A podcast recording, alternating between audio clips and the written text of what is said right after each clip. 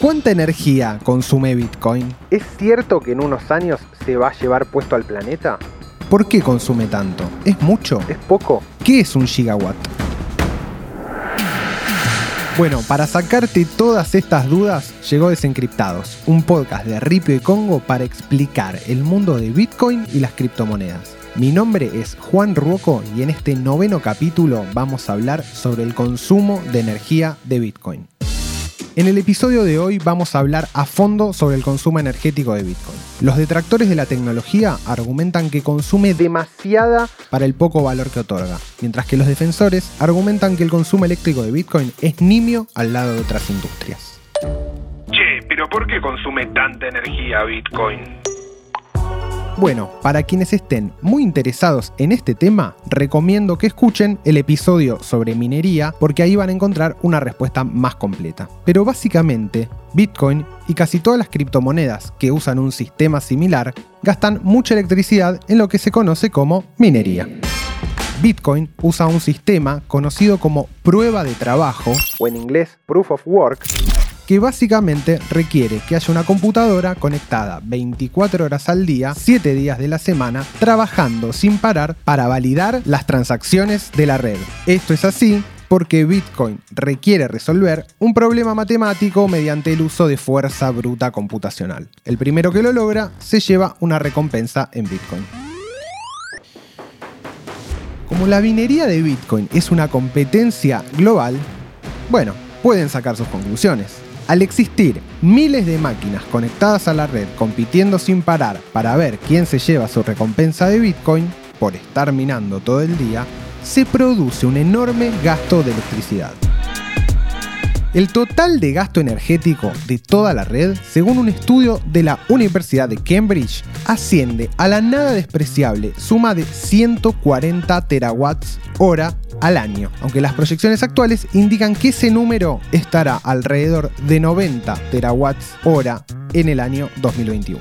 Para darse una idea de la magnitud, Argentina produce y consume 130 terawatts horas al año según datos del 2020. Pero si bien este número puede ser absolutamente descabellado y fue usado en numerosos titulares de portales de noticias adictos al clickbait, esta suma representa tan solo el 0,1% del gasto total de energía mundial que se ubica cerca de los 170.000 terawatts hora por año.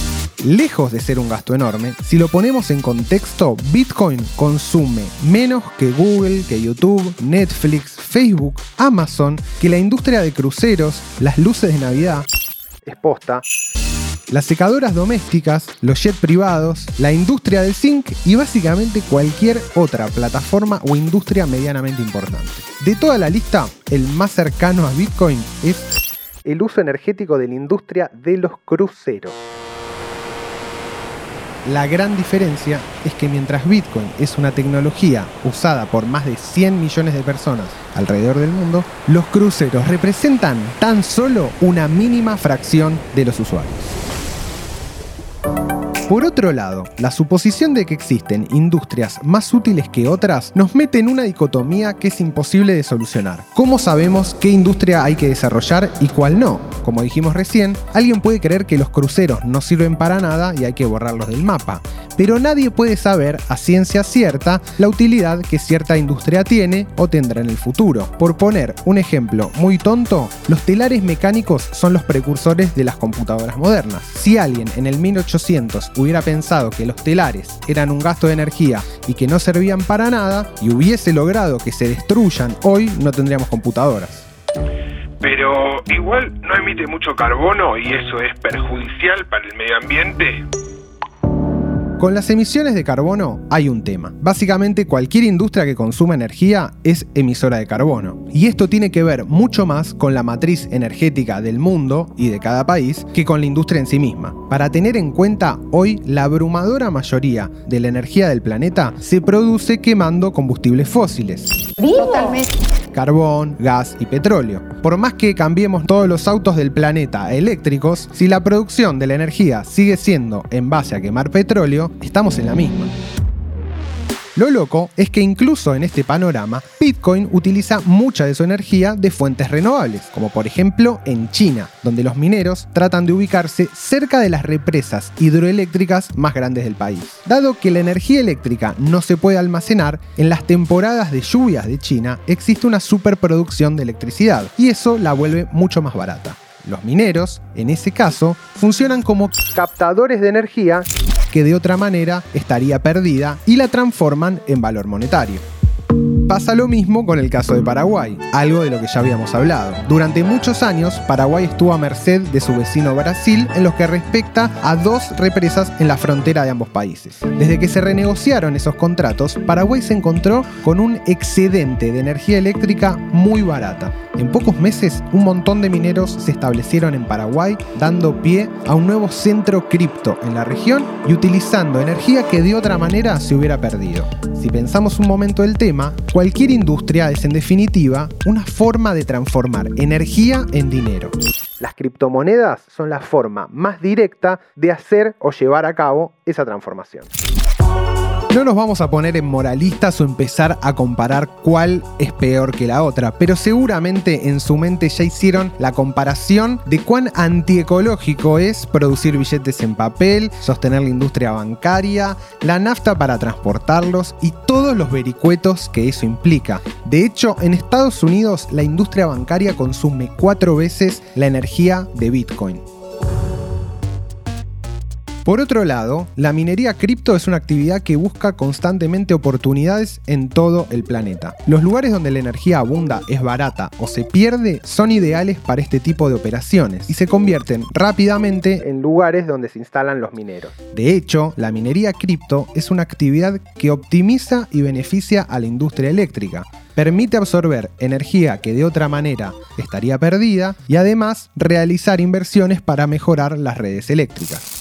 Contrario a lo que se cree, es una fuente para aprovechar energías experimentales y renovables. Uno de los mayores problemas de este tipo de proyecto es que su costo elevado muchas veces impide que se desarrollen estas tecnologías, que además en un futuro pueden tener un impacto muy positivo en la producción energética en general.